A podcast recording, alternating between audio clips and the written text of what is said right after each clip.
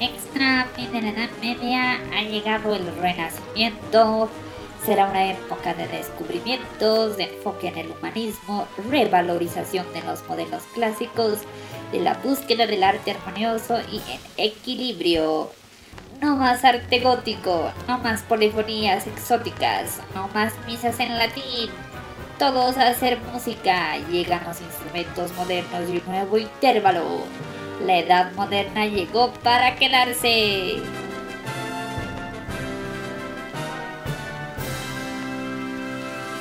¿Por qué nunca nos llegan avisos como este? Hablemos de música del Renacimiento. De Óperas y Operías, el podcast musical con su anfitrión Marica Malcriado. Primero la definición del Renacimiento que nos dan en el colegio. La definición Wikipedia. El Renacimiento fue la época de transición entre la Edad Media y la Edad Moderna. Ocurrió en Europa durante los siglos XIV, XV y XVI. Se caracteriza porque el arte, música y demás humanidades recobraron relevancia bajo la influencia de los modelos clásicos. Sí, es cierto. Aunque muchos podrían argumentar que el arte plástico, la filosofía, eran el dominio de las élites, y que una persona promedio jamás hubiera podido comisionar un Da Vinci o una construcción neoclásica. Y dado el nivel de analfabetismo de la época, casi el 90%, pocos hubieran podido revolucionar su pensamiento redescubriendo los clásicos griegos y romanos. Pero entonces llega la música. Los valores del Renacimiento sí se filtraron al ciudadano común gracias a la música. Entró de mano de la religión, una compañera que había adquirido en el medioevo. Pero sí, Gracias a la música, el Renacimiento llegó hasta el más común de los ciudadanos de Europa. Recalco que es Europa porque el Renacimiento es un término eurocéntrico, insignificante para las culturas de Asia o de las Américas. Pero retrocedamos un poco y hablemos un poco de teoría. Yo sé, yo sé. Trataré de hacerlo lo más ligero posible, pero en verdad es necesario para poder seguir adelante. Ok, empecemos. Primero recordemos que la habilidad de poder perpetuar ideas musicales en una página, algo que desarrollamos en la Edad Media, nos dio un enfoque que era más ambicioso que cualquier cosa previa. Una historia que tiene que ser memorizada para ser contada tiene la necesidad de ser menos compleja que, por ejemplo, una novela, que ha sido plasmada en páginas y que puede tomarse un tiempo en desarrollar tramas, personajes, etc. Así es también con la invención de la escritura musical. Ahora se podía tener múltiples líneas musicales y brillantes nuevas posibilidades para la armonía empezaron a emerger. ¿Se acuerdan de los monjes cantantes del anterior episodio? Y como el mal llamado canto gregoriano en su forma más temprana no era más que una tonada simple con poca variedad rítmica y sin nada de armonías? Todo cantado al unísono.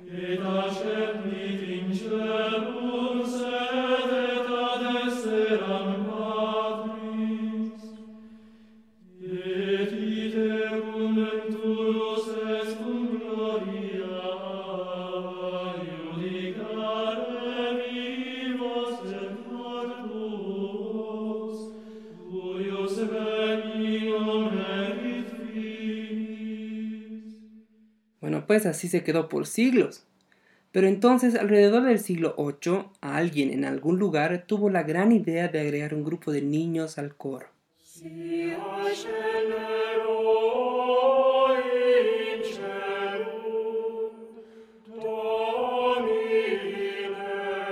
Suena un poco más vivo, con algo más de cuerpo y más brillante, ¿no creen? La combinación de canto grave y canto agudo le da una sensación de estar más completo. Los niños cantaban a una octava más arriba que los hombres adultos. Este intervalo se llamaba octava porque en las prácticas musicales de la época solo se usaban ocho notas. Si se imaginan un piano moderno, las voces graves estarían a ocho teclas blancas de distancia que las voces agudas. Eso es una octava. El tener voces infantiles y voces adultas a una octava de distancia propulsó a estos monjes musicales a tener otra idea. ¿Qué tal si tuviéramos una voz cantando en una línea que no fuera la octava? ¿Qué tal si cantaran en esta nota, por ejemplo?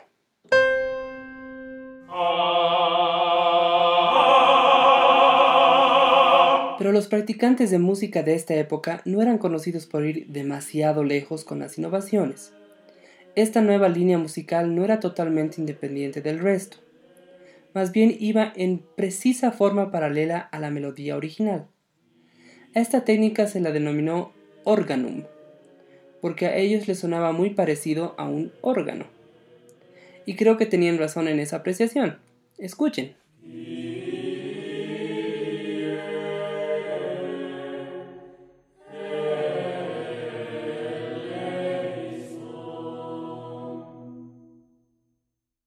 Pues sí, suena un órgano. Y como vimos en el anterior episodio, estos fueron los primeros experimentos en armonía, o sea, dos o más notas sonando a la vez. A nosotros que estamos acostumbrados a otra sonoridad, nos puede parecer algo exótico, tal vez soso y poco atractivo, pero para la época era dinamita musical, totalmente revolucionario. Pero para que la música pudiera renacer en la Edad Moderna, aún faltaba una pieza final en el rompecabezas. Alrededor del año 1400, la armonía dio un gran salto hacia adelante, un salto que cambió el sonido de la música para siempre, un cambio con el que aún vivimos. Antes de 1400, cuando los compositores combinaban notas una encima de la otra haciendo armonía, las prácticas de entonces dictaban que solo tenían un limitado menú de posibles combinaciones de notas de dónde escoger. Estaba la octava, y adicionalmente había otros dos intervalos de notas que los músicos medievales llamaban perfectos o justos, perfectos porque se pensaba que tenían cualidades divinas. La cuarta perfecta o cuarta justa, que es el nombre moderno, y la quinta justa. Antes del 1400 eso era básicamente todo lo que se usaba. En esta pieza, por ejemplo, todas las armonías están a cuatro o cinco notas de distancia de la melodía principal.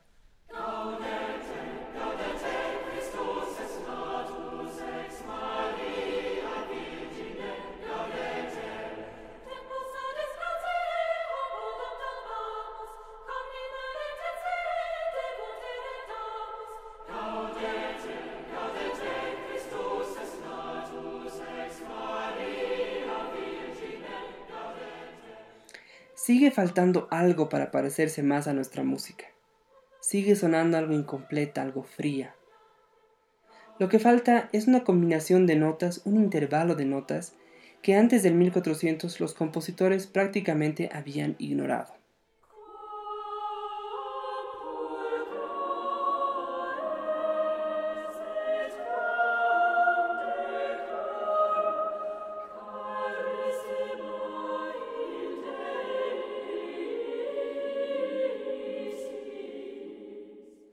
El hombre que usó esta combinación de notas preparó las cosas para lo que iba a ser una revolución en el arte de la armonía.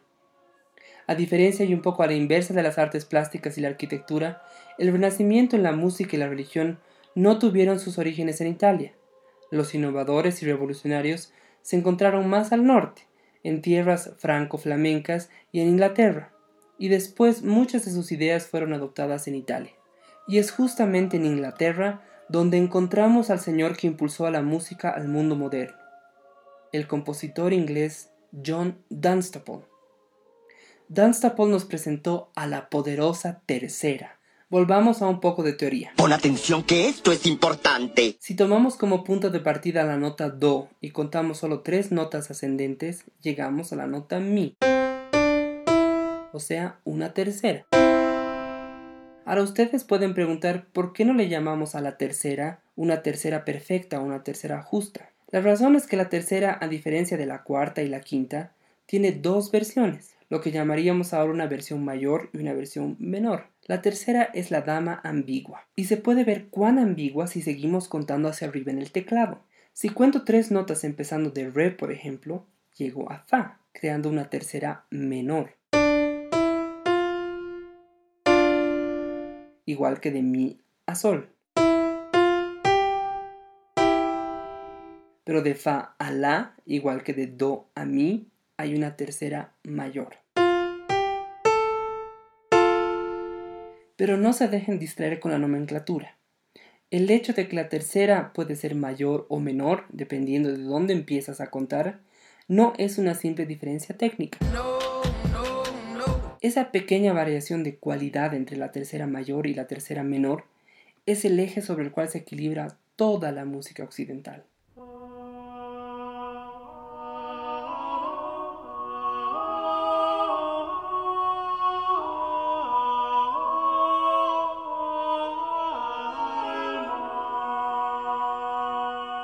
En términos muy generales y reconociendo las subjetividades, una es feliz y la otra triste.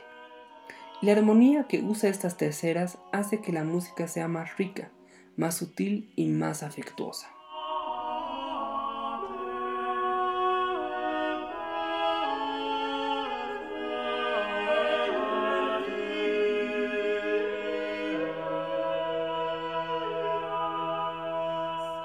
Pero el incluir a la polivalente tercera en la música tuvo otra consecuencia inmensa. Un poco más de teoría. Pon atención que esto es importante. Comencemos de nuevo en Do. Contamos tres pasos hacia arriba y nos encontramos en Mi. Una tercera mayor. Si continuamos tres pasos más arriba de Mi, llegamos a Sol. Una tercera menor. Pero ¿qué sucede si tocamos todas estas tres notas juntas? Todas estas tres notas juntas se llaman una tríada, y las tríadas son el verdadero cemento y ladrillo de la música occidental.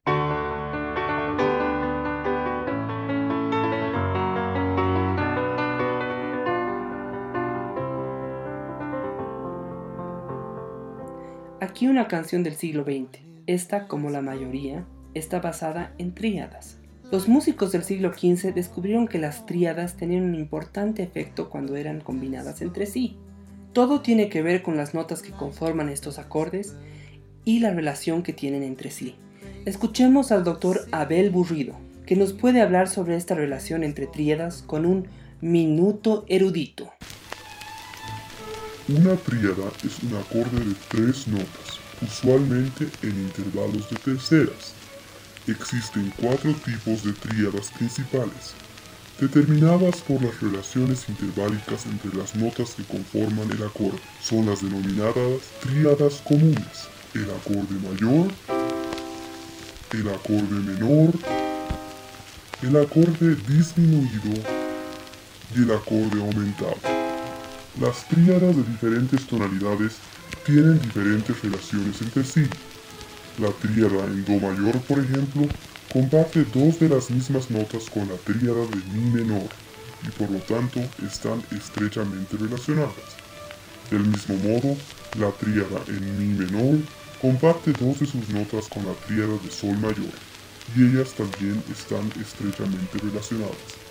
Mezclando acordes que están estrechamente relacionados entre sí, se logra crear un ambiente de armoniosa suavidad, como cuando un pintor combina colores adyacentes en el espectro. Dentro de la música moderna, los acordes de tríada son de uso común en la música pop y rock, mientras que en el jazz y sus derivados se suelen utilizar cuatriadas y otros acordes más avanzados. Démosle gracias al doctor Abel Burrido. Las tríadas tienen otro gran beneficio también pueden crear la sensación de hogar en una pieza musical. Déjenme demostrarles en esta canción. Déjenme acercarme un poco al piano y aclarar un poco la voz, que me van a escuchar cantar y tocar piano.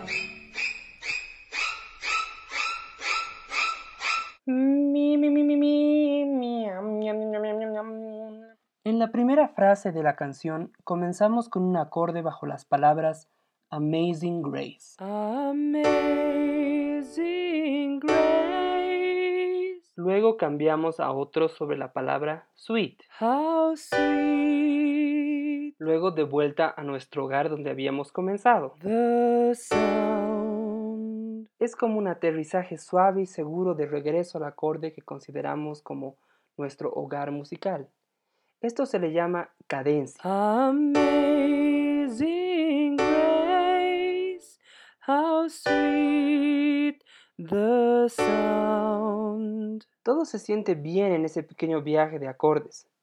Nos sentimos bien al regresar a donde comenzamos al final de la frase. En la segunda frase hacemos otro viaje corto de acordes. That saved a wretch like me. Y después tenemos una nueva pequeña cadencia al pasar a otro acorde con la palabra I. I once was lost, but now I'm found. Nuevamente verán que este viaje se siente lógico y satisfactorio. Estamos siendo guiados a un nuevo lugar. Was blind, but now I see. Se puede escuchar claramente que no hay nada casual en la elección de acordes bajo la melodía. Aquí hay una lógica, la cual está obedeciendo leyes estrictas como las leyes de la gravedad o la órbita de los planetas, y es por eso que algunos acordes ejercen más poder e influencia sobre otros. El descubrimiento del poder de las tríadas fue como descubrir una reacción química. Los compositores inmediatamente sintieron que algo poderoso y transformador había sucedido. De ahora en adelante, el acorde básico, la tríada, sería el rey absoluto de la música.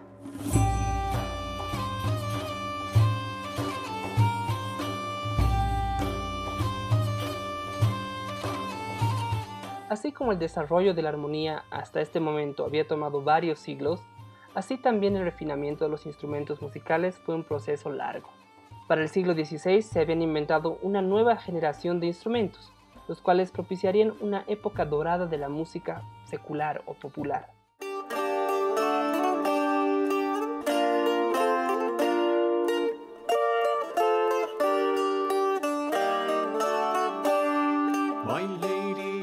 Tan masiva fue la llegada de la música secular que, por ejemplo, en Inglaterra renacentista, la Inglaterra de la dinastía Tudor, cuando alguien iba a la barbería para hacerse un corte de pelo sin cita previa, mientras esperaba, podía tomar un instrumento de la pared y ponerse a cantar.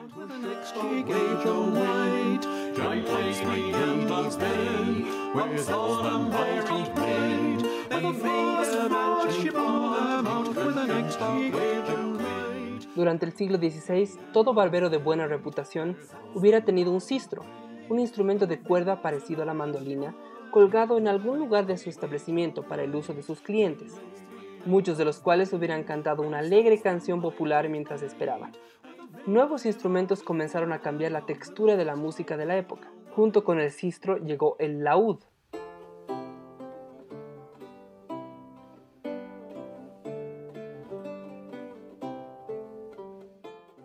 un aporte islámico descendiente del ud.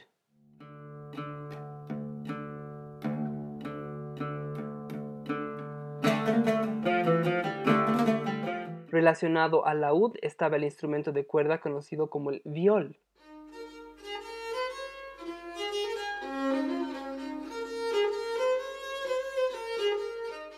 Y en la década de 1560, el joven descendiente del viol, el violín, había sido desarrollado en Italia. Estos nuevos instrumentos trajeron una gran expansión de la música puramente instrumental, y de la mano vino una gran cantidad de canciones populares. A menudo se usaban exactamente las mismas melodías para la música de la iglesia y la música secular, con diferentes letras, por supuesto.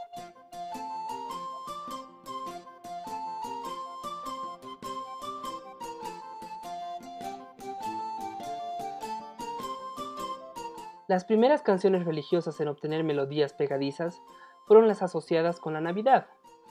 Algunos de los primeros villancicos se derivan de melodías de joviales bailes folclóricos.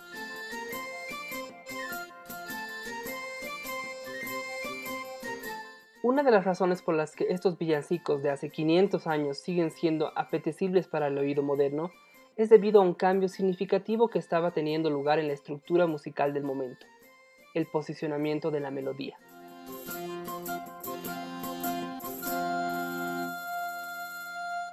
Cuando los monjes de los cuales ya hemos hablado hasta el cansancio comenzaron a agregar voces adicionales a la melodía del canto llano, impulsando así el proceso que se convirtió en la polifonía, o estratificación de muchas voces, siempre se supuso que la melodía principal era la inferior en el pentagrama. Gradualmente, a medida que dos líneas se convirtieron en tres y luego en cuatro, esta melodía principal quedó enterrada dentro de las cuatro voces. Es por eso que el tercer sistema de línea vocal, contando de arriba abajo en cualquier pieza musical coral de cuatro partes, se la denomina como tenor, porque esta era la parte que sostenía la melodía principal. Tenir, el verbo francés que significa sostener, es quien da origen a este nombre. Tenir, tenor.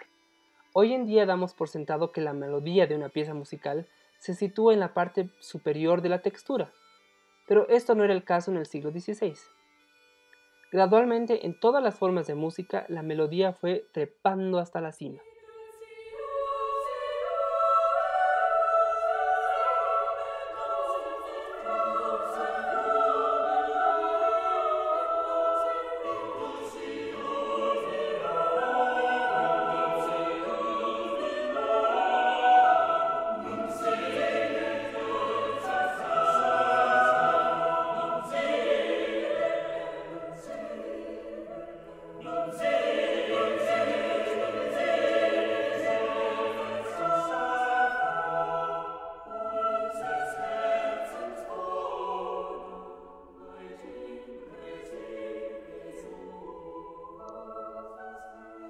Vez que la melodía se encontraba en la parte superior, ahí muy bonita, era más fácil que pudiera ser escuchada y que la letra pudiera ser entendida.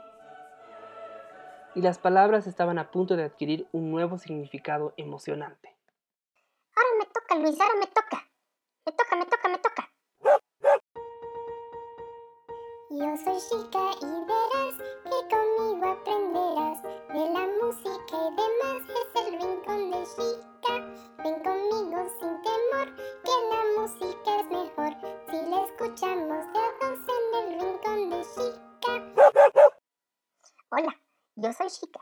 Al igual que Luis amo la música. En mi segmento te haré escuchar música clásica que es súper famosa, pero que probablemente no sabes qué se llama o quién la escribió. Escucha. What is a youth? Impetuous fire. What is a maid? Ice and desire. The world wags on. Romántico. Muchos piensan que esta música es del Renacimiento, porque se la usó en una película de 1968 llamada Romeo y Julieta. La compuso un señor llamado Nino Rota, que trató de imitar el estilo del Renacimiento, pero no tiene nada que ver con la música de esa época. Ahora ya sabes más de música clásica. Hoy, antes de despedirme, quiero mandar un saludo a mis amigos Joaquín, Julia y Jacopo Schiappapiedra. ¡Hola! Eso es todo y por hoy el podcast yo me voy hasta que los vuelva a ver en el Chica. En 1450, en la ciudad alemana de Mainz, o Maguncia en español, fue inventado uno de los más importantes avances tecnológicos de nuestra civilización, la imprenta de Johannes Gutenberg.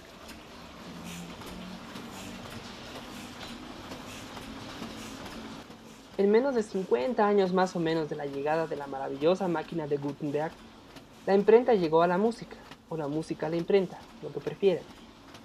Ahora, las nuevas ideas musicales podrían extenderse más y más rápido que nunca. Y esto se hizo extremadamente evidente en la carrera del compositor más influyente de la época, Josquin de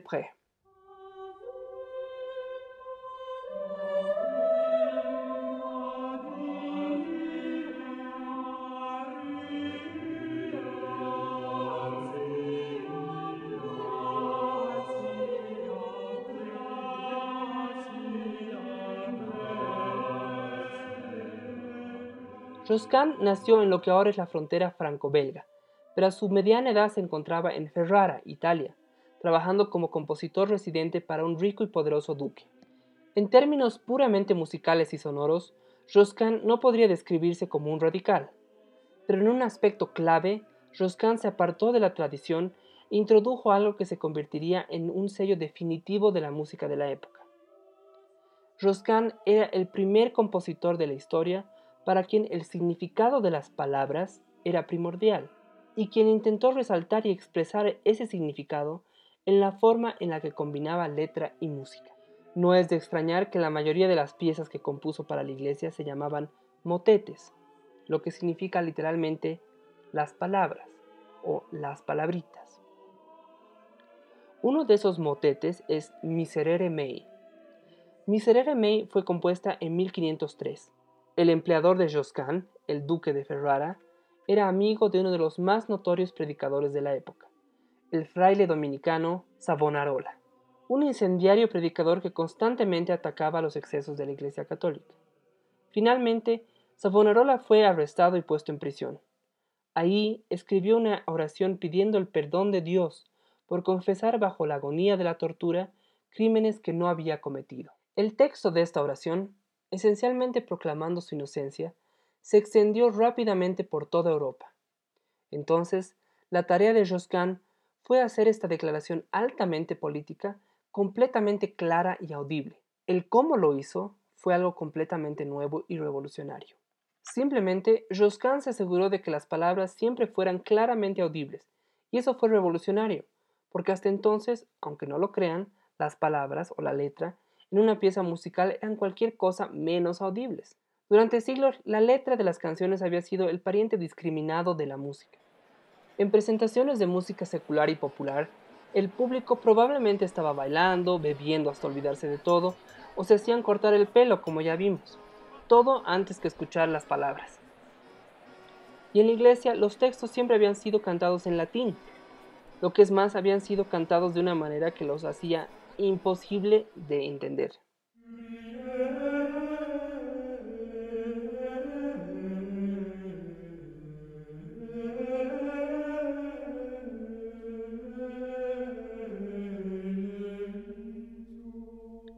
Esta es una técnica llamada melisma o canto melismático, en el cual largos pedazos de melodía están unidos a una sola sílaba de texto. El estilo melismático podría ser musicalmente atractivo, pero destruía cualquier posibilidad de que el oyente escuchara y entendiera las palabras cantadas. Este estilo melismático aún se lo puede escuchar en la música moderna.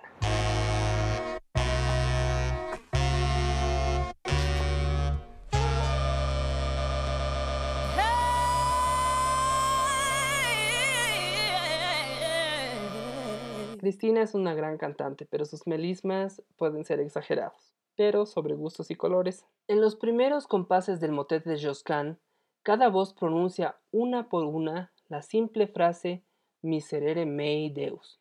Ten piedad de mí, Señor.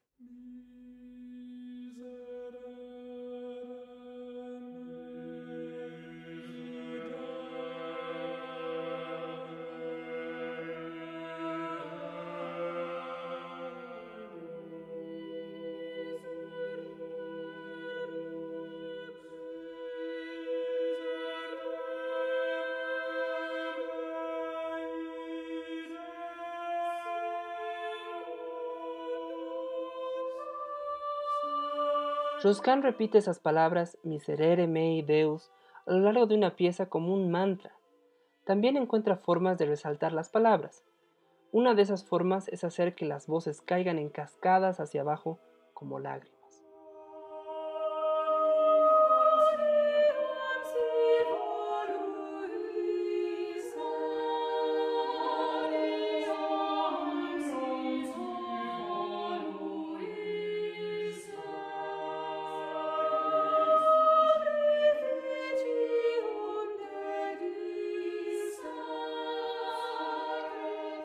1517, solo 17 años después de la ejecución de Savonarola, Martín Lutero puso en marcha la Reforma.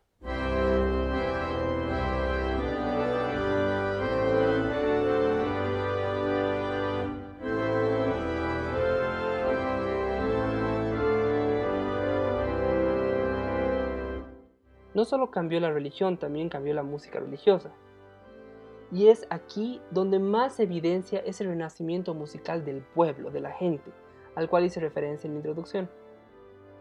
En las iglesias luteranas, la congregación por primera vez jugaba un papel importante en la música, tomando la mayor parte del canto, y no canto en latín, sino en su propio idioma vernacular. Lutero, además de ser teólogo, erudito, escritor y predicador, fue compositor. Creía fervientemente que la música debería pertenecer a todos, no solo a sacerdotes y coros entrenados. Él quería que las congregaciones en sus iglesias pudieran unirse en canto de himnos, con confianza y entusiasmo, y esto significaba tener canciones fáciles de aprender, memorizar, tocar y de cantar. Lutero, en consecuencia, recopiló muchas canciones populares de la época y les dio letra sacra. También impulsó el que se escribieran montones de nuevas canciones para ese propósito. Este es un himno que Lutero mismo compuso. Ein feste Burg ist unser Gott. Una poderosa fortaleza es nuestro Dios.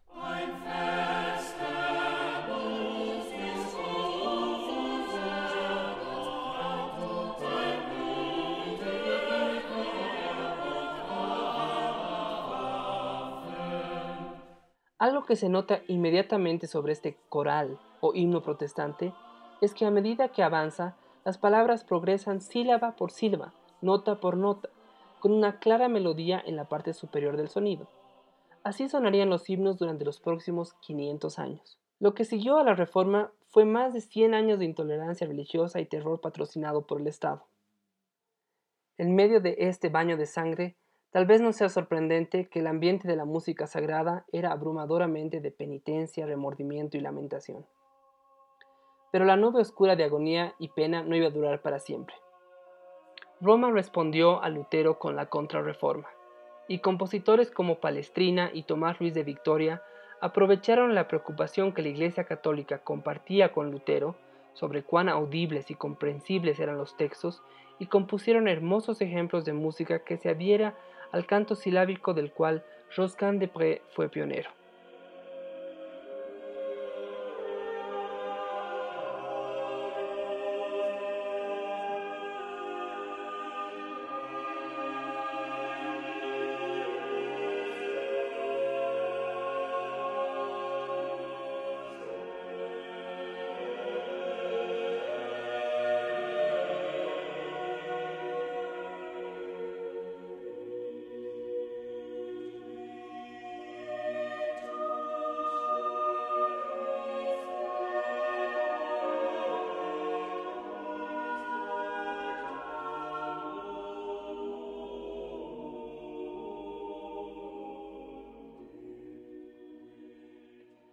A medida que el siglo XVI llegaba a su fin, la música religiosa seria, entre comillas, porque no me gusta ese término, todavía era comisionada tanto por la Iglesia como por ricos mecenas, pero estaba a punto de perder su papel como la forma dominante de música nueva.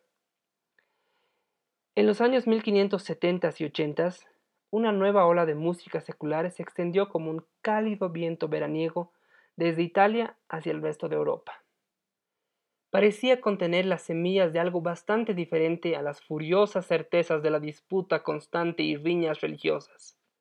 No por última vez en la historia musical, la música seria, entre comillas, la música de los snobs, fue salvada de sí misma por las tradiciones populares de canciones seculares. Habían llegado los madrigales. Ah, los madrigales.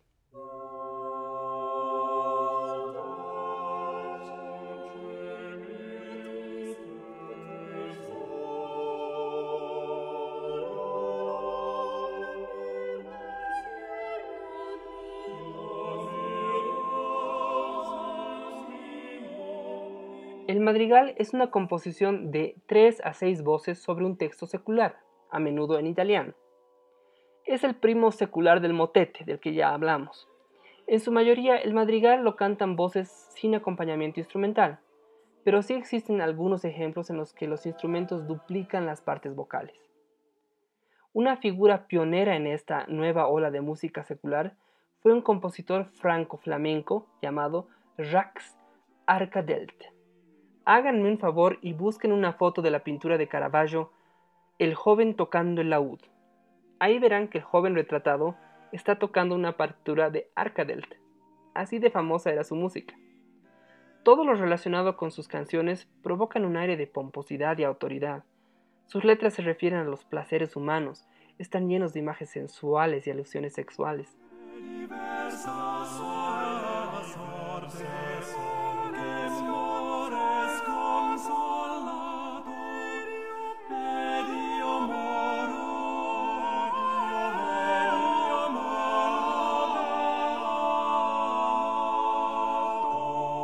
Trabajó durante un tiempo en Italia, donde escribió precisamente madrigales. Luego se mudó a Francia, donde escribió su equivalente francés del madrigal, el chanson. Un ejemplo arquetípico de madrigal francés es la descarada historia de Margot, la misteriosa recolectora de uvas.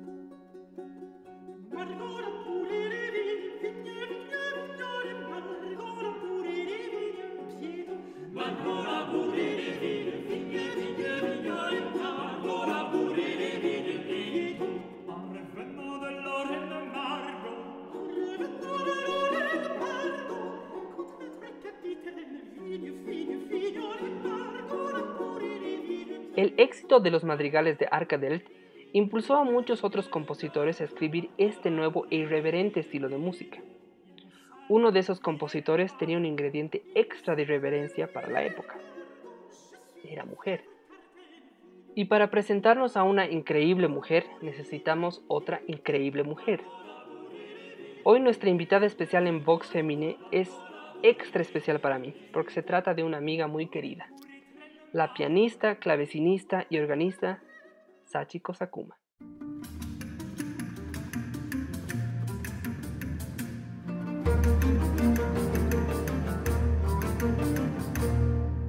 Esto es Vox Femine, un segmento sobre mujeres de la música, relatado y comentado por mujeres. Yo soy Sachiko Sakuma y hoy conoceremos a Madalena Casulana coraje y convicción hay que tener para ser la primera mujer en lograr publicar su obra en pleno siglo XVI. Estamos hablando de Il primo libro del Madrigale, de esta compositora, laudista y cantante italiana. Madalena nació en la segunda mitad del siglo XVI en el periodo del Renacimiento tardío y en su corto periodo de vida, aproximadamente unos 46 años, deleitó con su música en las grandes ciudades de Italia.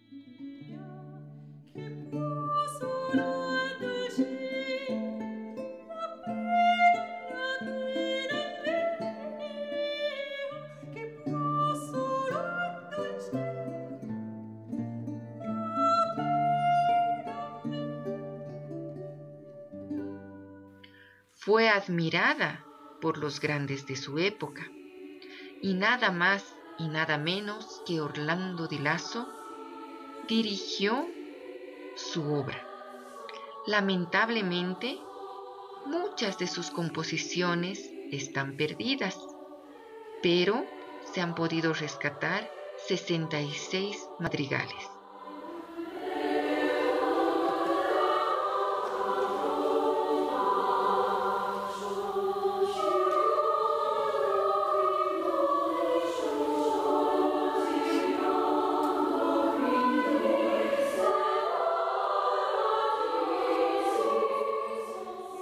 Madalena, coherente con lo que piensa y con su lucha, llegó a cumplir su deseo, aquel que lo expresó en una dedicatoria, que es mostrar al mundo, tanto como pueda en esa profesión musical, la errónea vanidad de que solo los hombres poseen los dones del arte y el intelecto, y de que estos dones nunca son dados a las mujeres. Hoy mi homenaje a esta gran mujer, Madalena Casulana.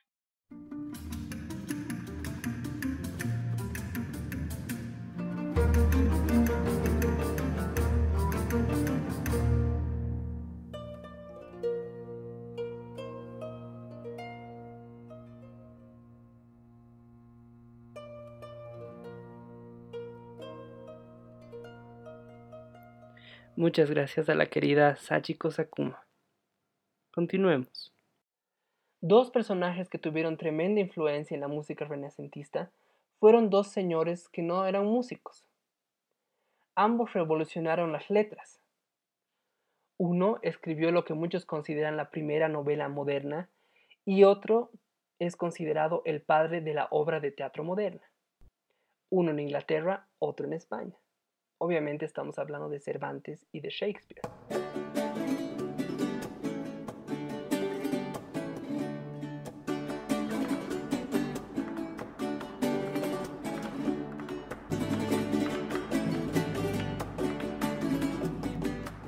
Hablemos un poquito de España primero.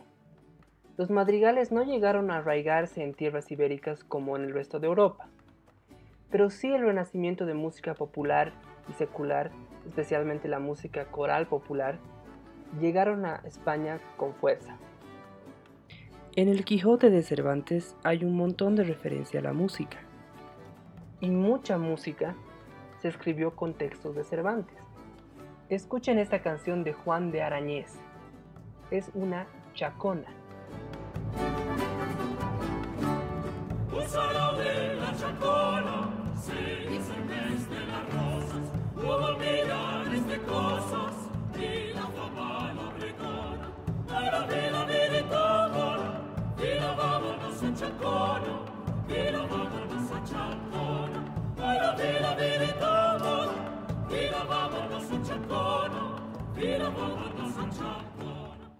Ahora pasemos a Inglaterra. Shakespeare inspiró a muchos músicos. Y uno de ellos, que fue muy cercano al bardo, también fue un exponente de la influencia de Arkadelt, de quien ya hemos hablado.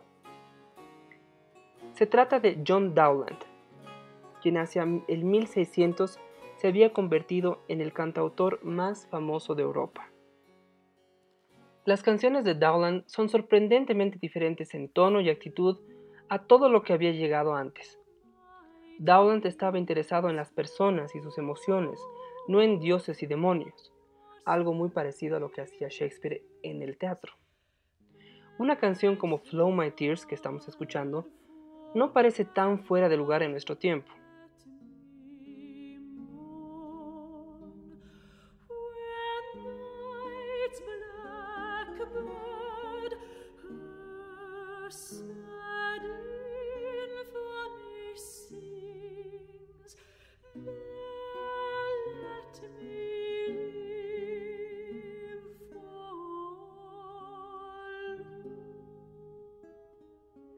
Para el año 1600, lo que nosotros entendemos como renacimiento, un alejamiento de lo eclesiástico hacia lo secular, una concentración más en lo humano que en lo sagrado y una democratización de la información gracias a la imprenta de Gutenberg, había sido puesta en práctica en toda su verdadera expresión en la música.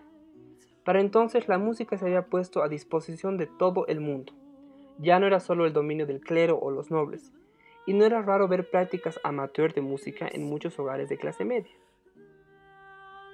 La música se había convertido en una rica mezcla de lo sagrado y lo secular, instrumental y vocal, coral y solos, pero casi cualquier cosa que hubiera escuchado hasta ese momento era a escala pequeña.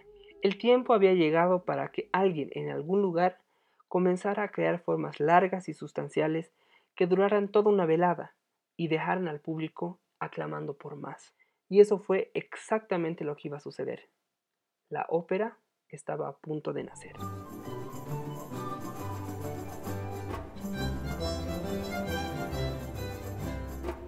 Eso es todo, queridos podcast escuchas. No olviden apretar el botón de seguir para recibir notificaciones de nuevos episodios. Y si les interesa leer mis desvaríos sobre música y comida, pueden seguirme en Twitter bajo el handle Marica Malcriado. Pero antecitos de irme, quiero empezar a cerrar estos episodios con mi personal recomendación de un disco. Un disco que los pueda acercar a la música del periodo que acabamos de descubrir. Hoy les recomiendo este increíble descubrimiento de última hora, Songs of the Labyrinth, un disco de canciones de John Dowland, y me despido con la canción Come Again, de manos de Edin Karamazov en el laúd y en la parte vocal el genio que ideó este disco, Sting. Come again, sweet love doth now invite thy graces that refrain to do me due delight, to see, to hear, to touch, to kiss, to die with thee again in sweetest sin.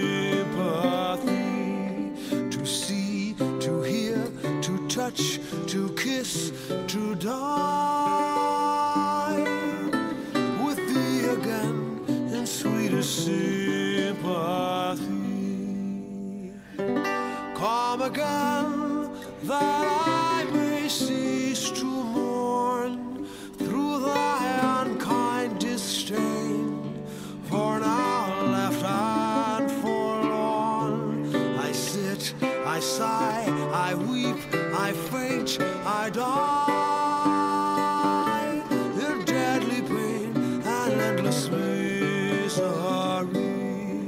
I sit, I sigh, I weep, I faint, I die in deadly pain and endless misery. All the day, the sun that lends me shine, by frowns do cause me pine, and feeds me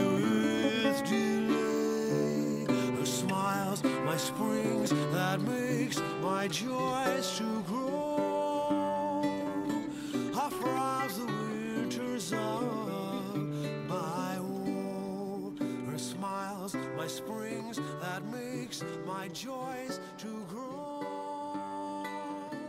I far the winters of